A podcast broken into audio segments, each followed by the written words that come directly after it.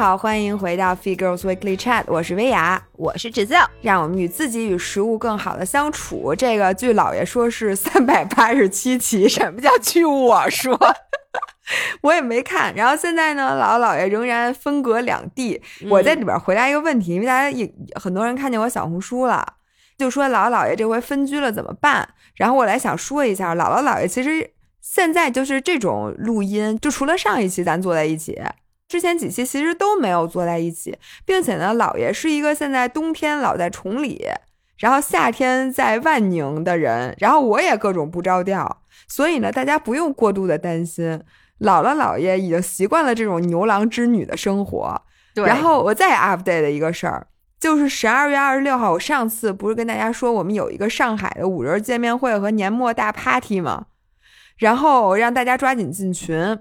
结果。在我们的群公告还没有发完的时候，我们的票就被一抢而空。是的，所以在这里必须要感谢大家对我们的厚爱和支持。然后以后我们办五人见面会，我觉得就不能像现在这样了。就我们在上海办，因为场地确实人不能太多。你要弄一个四五百人的场地，那大家所有人的体验其实都会受到影响。嗯。但是呢，一百六十人就是迅速秒没这个票，老伴儿，咱们俩以后得参考人家开演唱会的那个节奏。哎，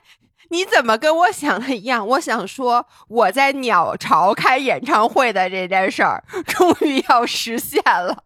但是人家明星那些作品，人家每一场可以唱一样的，咱俩不能每每一场说一样的吧？我跟你说。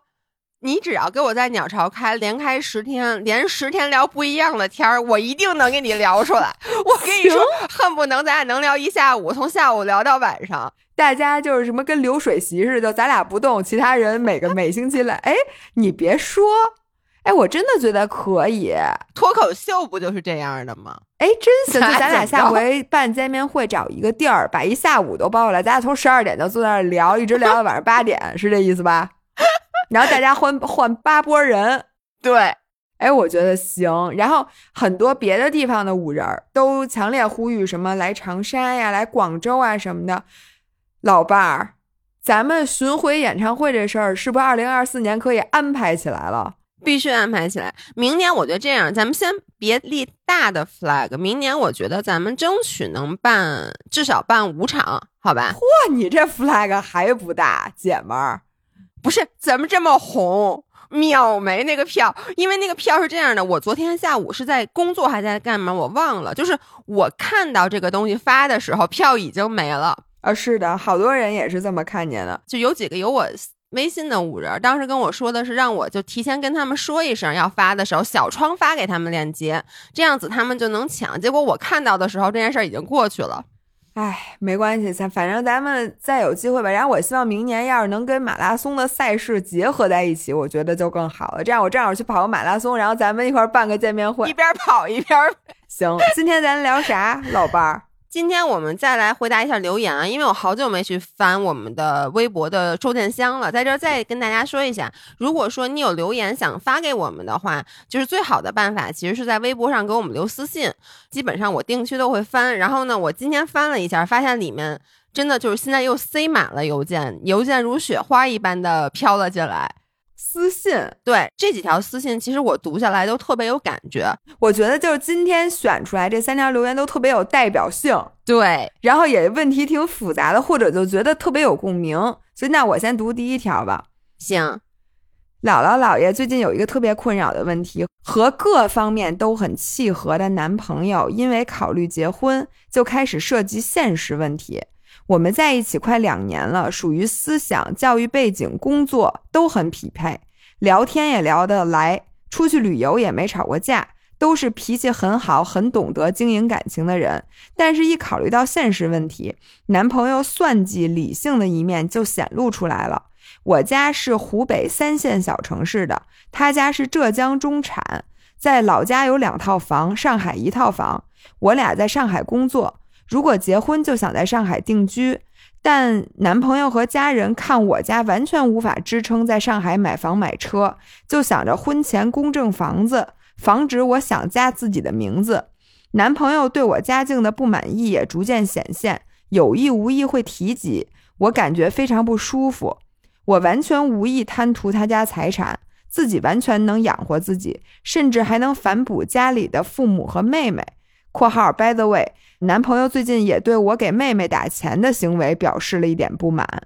对他这种逐渐的警惕和势力又寒心又内耗。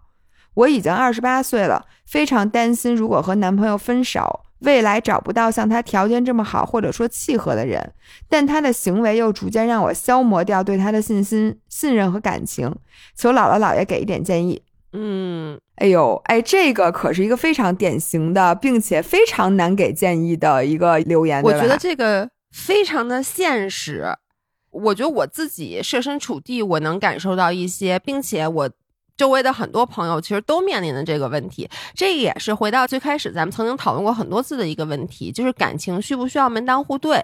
因为它不是谈恋爱，我觉得谈恋爱的时候，其实这些问题，物质上的也好，家庭上的也好，都没有那么会影响到两个人。但一旦涉及到，你看他也是，他其实之前两年都没有任何问题，一旦涉及到结婚，他就开始有这种。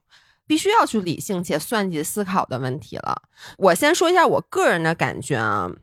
我先把性别拿掉，咱就说有一对小恋人，其中一方他们家就是家境比较好，然后是有房子，另外一方呢是没有房子的。如果是我的话，我觉得我本身会赞成婚前的财产就是进行公证。嗯，就我不知道他上面说的是这个房子是。男方本身他们家里的房子，对，该说了嘛，说男方在上海有房子，对，因为我不知道是说这个房子说，哎，这个小两口要结婚了，他们俩一起要买一套房子，那男方出的钱多一点，然后呢，但是给这个做完婚房，我觉得这个在我眼里不是必须要公证的，但如果说这个房子本身是男方父母，就是人家父母。打拼下来一辈子买下来的房子，那我觉得婚前的财产做婚前的公证，至少对于我来说是 OK 的。但是婚后的财产，不管谁挣的多谁挣的少，婚后的财产是共同的。我怎么觉得你特别像一个那个婚姻咨询律师啊？刚才说的，因为他，我觉得我个人因为一直是这种理念，就是比如说啊，我就设身处地想，如果是我跟一个人，嗯，谈恋爱，最后到结婚的阶段，不管是我们俩谁的婚前财产更多，我会主动的提出，希望把双方的婚前财产做公证。嗯，就因为这就是我们在进入一段婚姻、进入一段经济的一个共同体之前，我们各自的财产，尤其是如果这个房子是父母的话，我肯定更是，而且我会主动提出来说，你可以去做公证。但是，一般都是有房子那一方提，没房子又啥都没有的，一般不会主动提公证，因为你没什么可公证的。我想说的就是，嗯，我之前不是有一次回答留言的时候，我说过我一个我现在重要的概念。就我觉得恋爱是恋爱，可以很纯粹，但是婚姻完全是一个合伙人制度。是的，所以我觉得你说把性别拿掉这点，我特别同意。因为如果你倒过来，对，就是你现在是这男方有房，然后这个女方嫁给他，然后你听着，你多少会觉得有点不对。我的直觉，我也会觉得，嗯，哎，这怎么这样呢？对吧？但你如果倒过来，我是那个女生，我有三套房子，你这个男生可能就有点，也不是拎包入住这词叫什么，就就是空着手的。我们再给建议的话，肯定大家都会说，哎，那女方你是不是应该保护一下自己的财产？你就会觉得这个话说起来就顺理成章。然后你把性别加上，你甚至就就觉得有点不对。但这个不对是我们需要克服的，因为本质上来讲，我觉得你就在想，现在一个大公司和一个小公司，他们俩不是谁收购谁的问题，是俩人要合并报表。嗯，那你合并完报表，你之前那资产真的就能一半一半吗？我觉得这本身就是一个不合理的制度，所以我觉得。婚姻公证这个制度本身是在保护爱情的纯粹性，是的，因为如果没有婚前公证这个事儿，那我觉得可能本身资产多一点那个人会一直在想，你到底是图我这人还是图我这钱？嗯，你永远都整不明白，并且呢，他在结婚之前会更犹豫，其实会更算计，会更怎么怎么样。但是我觉得婚姻公证，因为本身这个姑娘已经说了，我其实完全不贪图她的财产。嗯，如果是这样的话，我觉得你应该签这个婚前财产公证，因为这个钱也不是这，我相信他们小小年纪二十多岁，这个房子或者什么确实是人家爸妈的。对，如果当然了，人家如果愿意把这个房子给你，就说一人一半写你的名字，我觉得这是人家的好意。嗯。但是如果人家想保护一下这财产，从我的角度觉得，我觉得无可厚非，并且呢，我认为小两口就是他说的呢，就是说男朋友的其实那种理性或者势力，也不能叫势力吧，就是这种现实会让他觉得很寒心。嗯，这一点其实说实话是人之常情，我也能体会，就我能完全可以理解。如果是我的话，我肯定也会寒心，我会心想，我又不图你的，你至于跟我算这么清楚吗？但就是感性和理性就不太统一了，就我感性上我肯定不舒服，嗯，就肯定不如你说，哎，老婆，我的钱都是你的，我我们家的所有东西都是你的。恨不得就说这房子不写我名儿，就光写你名儿，那样大家都最高兴，对吧？那样我肯定最开心。但是从理智上，我又能接受这件事儿。但是我觉得从恋爱到婚姻本身这整个过程，就不光是这件事儿，它就是一个从纯感性到到现实，理性越来越多的，就是这么一件事儿。除非你，如果你想保持爱情的纯粹性，我建议你们别结。对，因为结婚之后，这才哪儿跟哪儿，你这才只是什么婚姻公证啊？比如说有点嫌弃，你觉得你们家里条件不好，这结婚之后，甚至就是还要了房子什么的，你会逐渐发现这就是一个 partnership。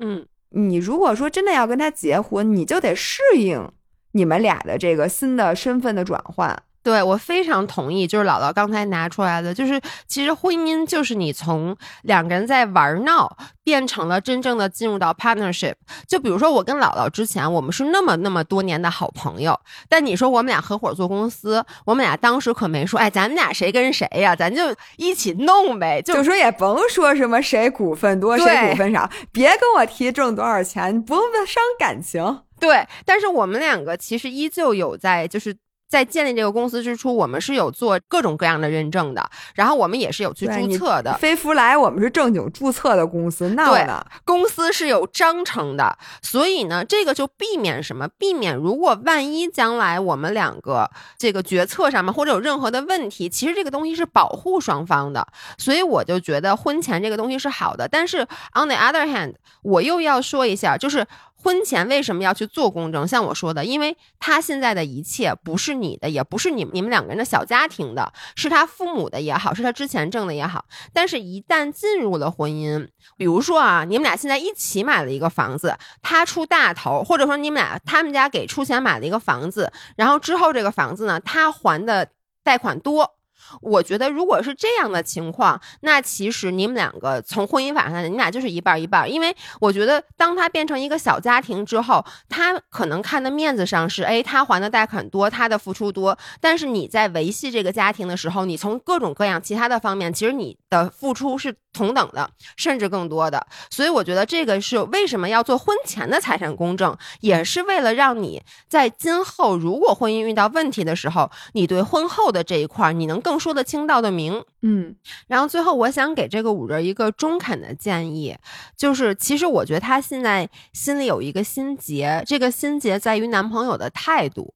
而。恰恰是因为他觉得我没有图你任何，而这个时候你主动来提出做公证这件事，表示你不信任我，然后你会伤心。接下来啊，我觉得是这样，就一旦你心里有了这个心结，以后这个男生他说每一句话，做每一件事儿。可能你都会很容易触发到你的那个点，我觉得这个是你需要去跟这个男生去进行沟通的。因为还是那句话，我觉得首先我们可以换位思考，如果说就是家里的房子啊是我这边父母的，那我在进入一段婚姻的时候，其实我也是需要去先保护我的父母，就别说我的钱，但是我父母的财产我是要保护的。所以我觉得这个你要去跟你的男朋友沟通，如果你已经接受了。呃，财产公证这件事儿，我觉得你可以去跟他说，但同时你告诉他，他的种种对你不信任的行为，其实是有伤害到你的。然后你跟他说完以后，你看他的反应是什么？我觉得如果是一个正常的，比如如果是我啊，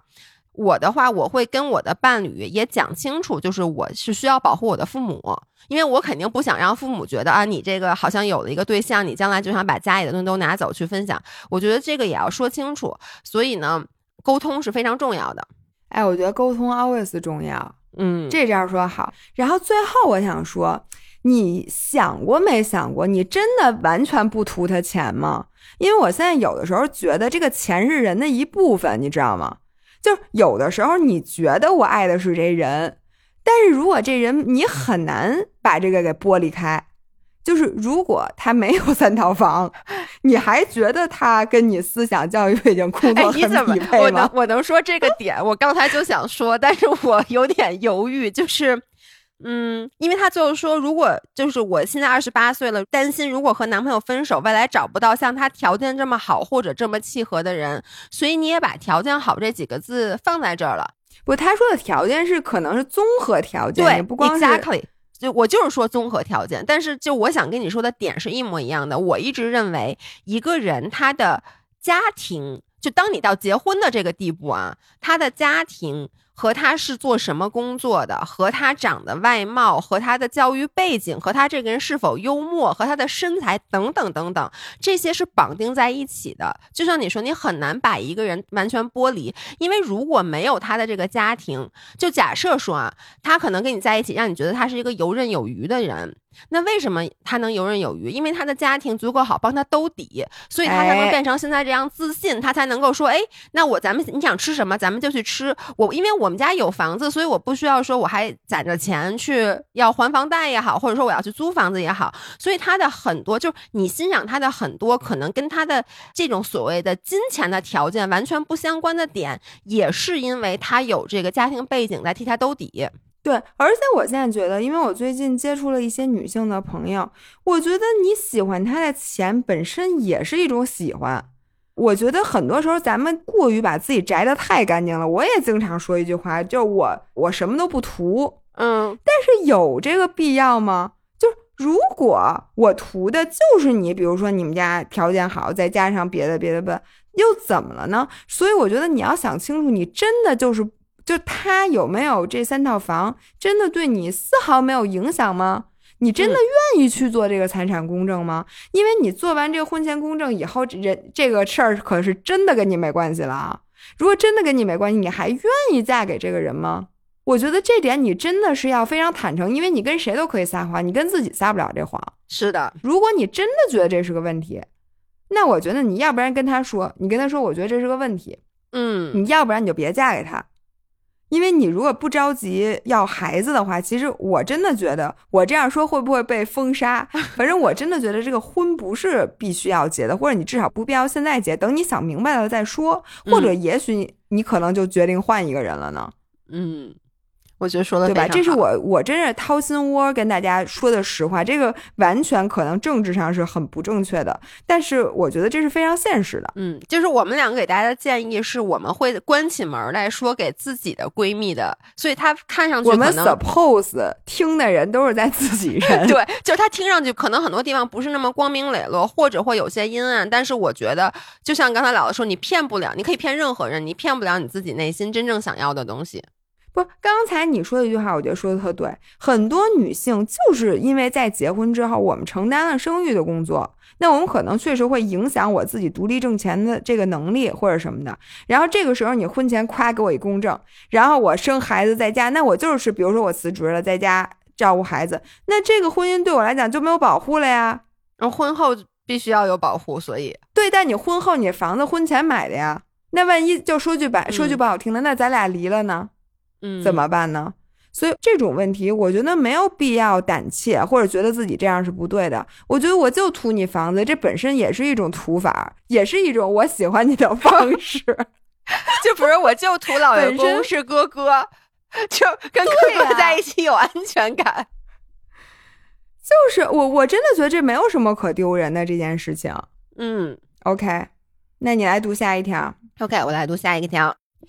姥姥姥爷，我想和你们说一下我最近的困扰，也希望能听听你们的看法。我最近发现自己身上有一个现象表现得很明显，就是我给朋友分享一些内容时，可能会有一些自己期望对方的反应。如果对方对此没有反应，或者关注点跟我希望他看的完全不同，我心里会有一点失望和失落。今天坐高铁发现了两个以前从来没有关注的点，觉得很有趣也很有用，就把它分享给了朋友，但都没有收到想象中的反馈。比如同样也觉得这我分享的点很有意思，或者夸夸我善于发现之类的正向情绪反馈，我觉得很失落、很受挫，感觉找不到共鸣，自己觉得有趣有用的东西，但实际上 nobody cares。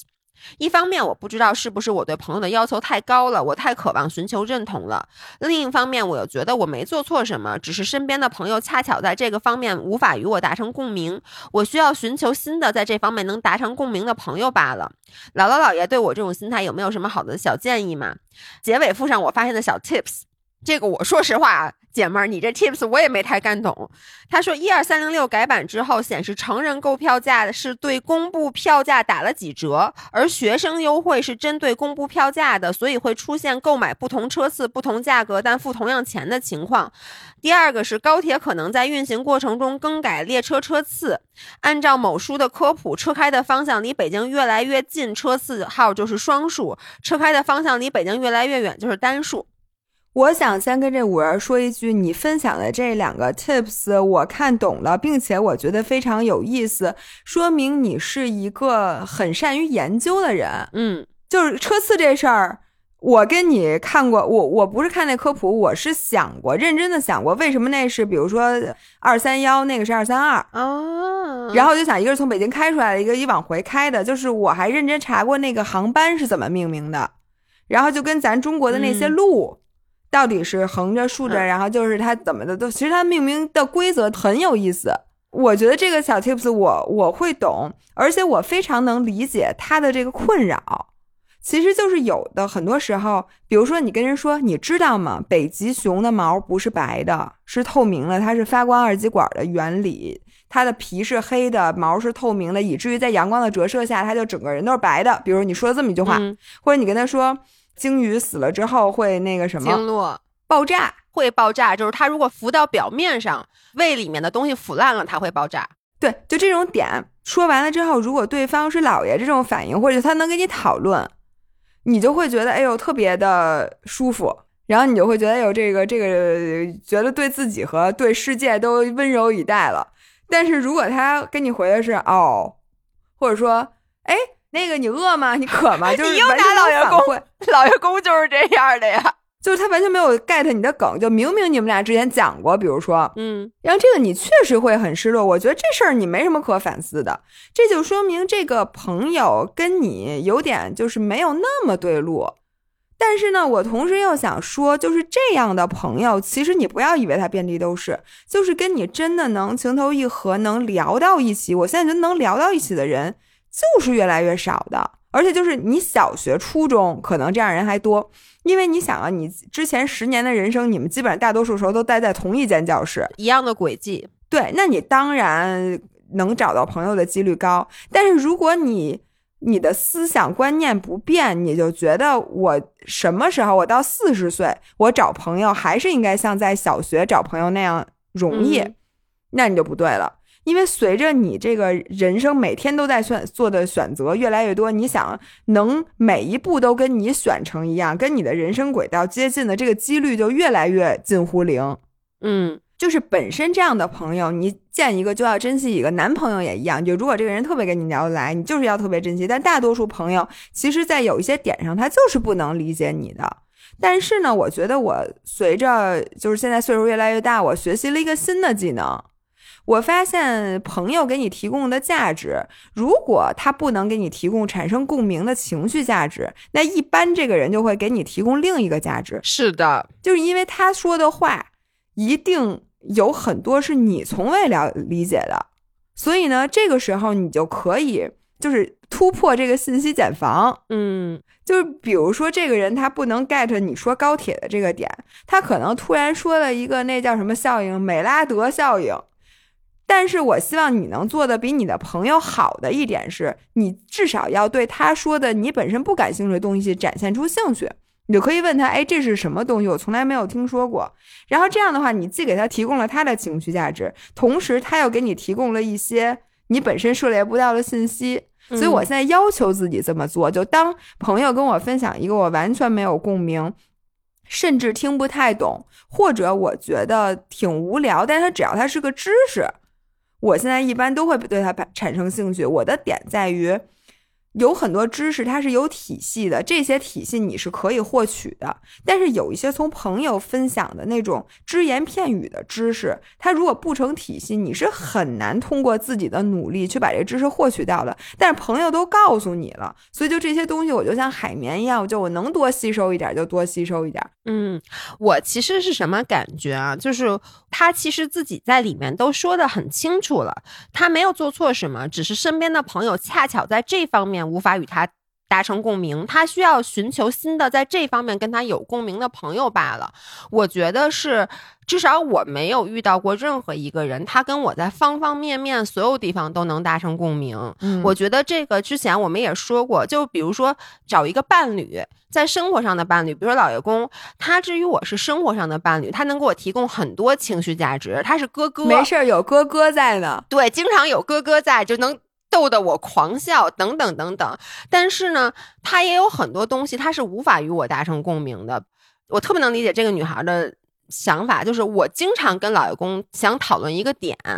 我跟老爷公说完，他的那个回复啊，气死你！就是姥姥刚才举的例子，我我跟老爷公是能讨论动物的，我们俩都很喜欢动物。但比如说我跟他讨论工作的一件事儿，或者说我看到网上的一个现象，我想跟他讨论，他往往 focus 那个点。特别奇葩，然后我就会有点生气，就是因为他的反应不是我想要的。但后来我就发现，往往这种就是比如说对于现实上的一些一些事儿、社会现象的反应，我如果去跟姥姥说，他的点跟我就能达到一起。所以我就发现，我不是能在每一个人身上，在每一方面都拿到一个共同点。包括大家都觉得我和姥姥非常非常，我们俩是灵魂伴侣，我们俩是 soul mate。我觉得在我们认识的这。没有三十年，反正二十好几年的这个漫长的人生里，我们有过非常契合、无话不谈的时候。比如说，我们俩在上学的时候，就像刚姥姥说，因为那个时候你们俩的生活轨迹是完全一样的，你们每天干的事儿，你们接受的信息是 exactly the same 的，所以你自然而然你觉得这人是我的知音。然后当我出国了以后，姥姥留在国内，他在北大，然后我们俩再见面的时候，其实那个时候我会发现，我们俩之间是会有很很多碰撞的。就比如说那个时候，我跟他说很多东西，尤其是我在国外的生活，他是 get 不到的。对，就比如说我不能接受张薇娅从来没看过 Friends，你们都知道我有多 多爱看 Friends，我几乎每在干任何一件事儿，我都能 refer 出 Friends 里面一句话，但是姥姥从来没看过，所以你们能理解我刚开始跟他去说很多这种笑话的时候，他理解不了。然后我就会觉得，这个对于我来说，其实就有点像你刚才说的，就是你得到的反应跟你本身的反应不是特别一样。然后后来我和姥姥不是一开始我们俩刚做自媒体的时候，我们俩是一起健身，所以我们俩每天那个时候就真的又变成无话不谈了，因为我们俩都很喜欢在健身房健身。然后姥姥开始跑步了，我就会发现她说的好多东西，说实话，我第一不懂，第二我不感兴趣，就是因为我不跑步。就当时我记得你经常说，后来我觉得你看你也不太跟我说很多跑步的东西了，你去找你一起跑友南二环的人去说。后来我又开始渐渐的跑步了，我就能又能接上一些你的点了。包括像现在，比如说我聊滑雪的时候，你也是。就其实我刚才举滑雪这个例子，我只能给你们分享骨折的经历。对。所以大家看到没有，就是两个这么紧密绑定在一起的人都不能保证在所有的点上，我们都能真正对对方说的事儿产生共鸣或者感兴趣。所以我觉得这个对于朋友的要求完全没有必要那么高。就是像姥姥刚才说的，你去看看他有没有在其他方面，因为他们既然是你的朋友，他一定有在其他方面给你提供情绪价值，跟你聊得上天儿的人，未必会在你危难的时候对你伸出。一只手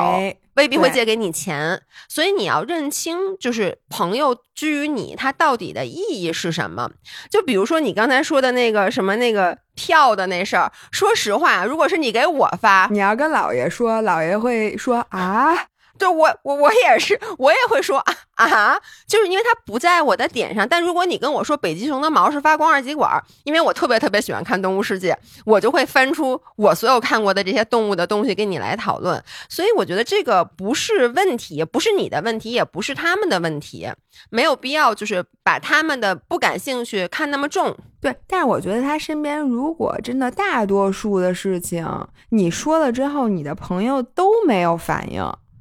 或者那都不是反馈，那就说明你这个朋友选的不对。对，比如说你只是把室友或者我不知道他是不是还是在上学呀，或者你的同事当朋友，你就没有认真的去想想，比如说有没有更合适的场合认识一些真的和你情投意合的朋友？因为说句实话，如果真的你没有任何一个像我和姥爷，或者或者说就是比较 close 的朋友，他能 get 你大多数的点，那确实挺挺惨的。嗯，而且我觉得还有，就像刚才姥姥说的，你作为一个朋友，就是当对方说了一个，咱就坦白讲，你没有那么感兴趣的话题，我觉得啊，作为朋友，我会表现出感兴趣。这个其实不是故意在讨好对方，我觉得这个其实就是朋友会为对方去做的，就是一种 compromise。一种小牺牲也好，一种配合也好，就比如说姥姥今天会很兴奋的跟我分享她一个，比如说跑步上的小发现，可能她里面说的很多专有名词我都听不懂，但我就会问她，那那配速是什么意思呀？什什么叫垂直振幅？没错，其实我一点都不 care，因为我不跑步，但是呢，作为朋友，我希望能让他感受到我的一个反应。对，而且你第一次不懂，第二次不懂，第三次你不就能聊了吗？所以我觉得，就如果有一个人，他的态度是愿意和你愿意了解你的世界，嗯，我觉得这就是一个友情的基础。是的，OK。那第三条我来读，嗯嗯，是这样的，最近很多朋友陆陆续续结婚。而我也不着急这回事儿，我想的是，我二十五，很快二十六了，但是我现在在干嘛？我还在为一些芝麻大小的事情而纠结苦恼，为一点小钱而浪费时间。（括号像双十一淘宝买东西，我会花时间去看价格、看攻略，但是我觉得也就便宜了一点点，有必要去各种攻略浪费这时间吗？）（括号完）感觉现在一点大局观、一点格局都没有，那我每年成长的意义在哪儿呢？其实也觉得这几年状态一直不是很好。其实大四就已经分手了，可能中间研究生三年也夹杂着疫情带来的焦虑。就现在毕业了，工作了，自己好像不是大学时候那个自律，在别人眼中爱学习的人了。以前大学很不喜欢天天下课躺床上玩手机的室友。但是现在自己什么都提不起劲儿，也成为这样一类人了，好像自己在倒退而没有前进。有时候也在想，是不是需要交个男朋友？是不是以前是因为有一个亲密对象无形中约束着自己，但是也害怕谈恋爱？嗯，哎，我能先做一个比喻吗？嗯，我觉得我 somehow 有点理解他，他其实最大的焦虑来源来自于他身边很多人结婚了。嗯，因为这个有点像，你知道吗？我小学的时候，因为我的同学有很多的时候都跟我们家住在同一个院子里，就是那个同一栋楼里面。因为我们那个那个幼儿园，呃，不，那个小学是那个部委的小学，所以就很多人都是那同一个楼里，反正上学。所以呢，我的很多小伙伴跟我都不是一个年级的，好多人都比我大，可能大一两岁那样。我从来没觉得就是跟他们玩有什么问题的，直到我当时六年级的时候，然后他们就是迅速升学，升到了初一，然后我一下就觉得那一年他们的成长就比之前的两三年恨不得都多。嗯，我突然一下就觉得自己是个小孩了。原来我从来没觉得我这人不聪明，没见过世面。或者玩的那个能力跟他们有什么差距？我就觉得我们就是一样的小孩儿，但是真的就是那一年，他们是初一的大学生，然后我还是六年级的时候，我觉得跟他们差距好远好远。我怎么这么多东西都不知道，这么多知识都不具备？然后我觉得我都没有脸跟人家一块玩了。我觉得他现在就桑炮有点像我那时候，因为你知道吗？结婚是件大事儿。就一下，你觉得人家一下就开始考虑，比如说什么买房啊，然后或者结婚的时候，就一下变成了一个下一个阶段的人。嗯，然后其实你没有在倒退，你也没有不进步，只是人家的这个进步是一个大台阶儿，你现在还没有跨上那个大台阶儿，你一下就觉得为什么别人都在进步，我在倒退？如果你在反思自己的话，你会把之前所有的对自己的那种小的不满全加攒在一起。彻头彻尾的批判自己，你会觉得我现在浪费了很多时间，我这么多年现在已经没有大学时候那种激情，我现在在原地踏步，然后我现在每一年都在浪费时间。你看我之前双十一什么，我花了好多时间省钱，什么这个有什么意义呢？我觉得他是处在这么一个情感的急性情感的失落期里边。停滞，我觉得他是停滞期。哎，我特别同意你说的，因为你知道，其实就是不是别人进步了，而是别人的人生产生了变化，而你的人生貌似没有向前。其实你不是没有向前，而是你没有产生这种所谓的质的变化。我觉得我自己有一个感受，就是又回到我们俩最开始是一起。做健身的内容，我们俩就是狠狠的绑定在一起，我们俩所有的内容都在一起。然后呢，有一天呢，我老伴儿找到了一个他的新欢，就他喜欢上了跑步，而这件事儿本身让他就像结婚一样，因为他发现了他命中注定他特别喜欢的那个那个事儿，哎，他就会每天的状态都跟之前不一样了。就他感觉他找到了他一个热恋期，然后他对跑步的那种热情，然后每天什么做计划、看表、计划比赛，然后新结识了一大堆跑友，然后参加跑团。就是每天欣欣向荣、蒸蒸日上的那个劲头。对，然后以前我们俩每天按部就班，一起起床，一起去健身房，然后做一样的训练，然后呢，给我们俩讨论的内容也是一样。然后突然有一天，他进入了一个新的时代，而我还在健身房，我就觉得。就我就觉得我退步了，或者我就觉得我怎么就没有长进，因为我没有找到我新的新欢，就我的日子好像跟之前一成不变，但其实也不是一成不变，完全不是，而即使就是你没有变化，并不代表你没有进步。我觉得刚才老师说那个特别典型。你举的例子特别贴切。还有一个例子，你见过就是，比如说你现在坐在一辆高铁上，然后你看见窗外其实是风景，这时候你无论你的车开的快和慢，你都不觉得这个车开的有问题。嗯，然后你有没有经历过，就突然窗外歘一下就是过了一辆特别快的车，嗯，然后这时候你突然觉得，哎，我们这车怎么开这么慢慢啊？是，哎，说我们这车怎么不走啊？就是你突然有一种这个错觉，所以我觉得他现在经历的这一切是我们所有人都经历过的。嗯然后我其实也经历过好几次，就是身边的人产生了一个重大的，就是尤其是好的变化。嗯然后这时候你突然一下子因为这个对比，觉得自己一无是处。这个时候，我想跟你说，我觉得人生真正的分水岭全都产生在这个时刻。就这个时刻，你到底怎么把握？就是你还得是继续坚持你的长期主义，继续坚持你的之前认定的东西。我觉得第一，它特别难；嗯，第二，同时因为它难，它也特别特别的关键。如果他觉得，哎，不行不行，为什么身边的人全都开花结果，人家都结婚了？然后你很有可能就随便找一个人，然后就草草结婚。，对，就你可能会降低自己的标准，嗯，因为你觉得你不能赶不上这波，不能一成不变，你也得变化。对，或者呢，你因为这个事儿，也许决定，哎，不行，我我得辞职，然后我得去创业，或者我去干点别的，反正就是你们有变化，我也得有变化。我觉得这种思维其实就是被别人带的节奏。我觉得很多时候，你回忆自己的前十年或者前二十年，就是我都会回想，如果我当年可以不被带节奏，那我现在的结果就是，如果我一直坚持我 long term 自己的这一套，我可能会比这种左右摇摆会取得更多的成就。我觉得，如果我再返回去给我二十岁的时候，甚至再往前啊，就十几岁的这个人生一个一个 advice，当然我当时肯定听不进去了，但我觉得就是这个，你甭管别人进不进步，就是在这种时候，就还是能坚持自己，我觉得是特别重要的。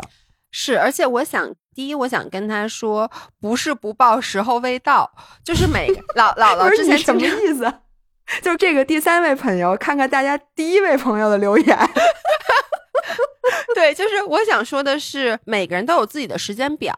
就是当时我就觉得呀，姥姥什么跑步了，然后她有了自己新的兴趣。其实后来我也找到了自己新的兴趣。你就会发现这个东西，你第一是强求不来的，你不要硬去熬它。第二就是我仔细的读了一下这个五人的留言啊，我觉得他就是 exactly 在这我要批评你了，这个姑娘，你就是一个被带着节奏走的人。我觉得你甚至从头到尾都是一个被带着节奏走的人。为什么啊？因为你看它里面的焦虑来自于什么？你看他的话，就是说，他说，呃，什么之前这几年一直状态不太好，巴拉巴拉巴拉，现在毕业了，工作了，自己好像不是大学时那个自律，在别人眼中爱学习的人了。别人眼中 keywords 是吗？，对。然后你再看他说，他说以前大学很不喜欢天天下课躺床上玩手机的舍友，但是现在自己什么都提不起劲儿，也变成跟他们一类的人了。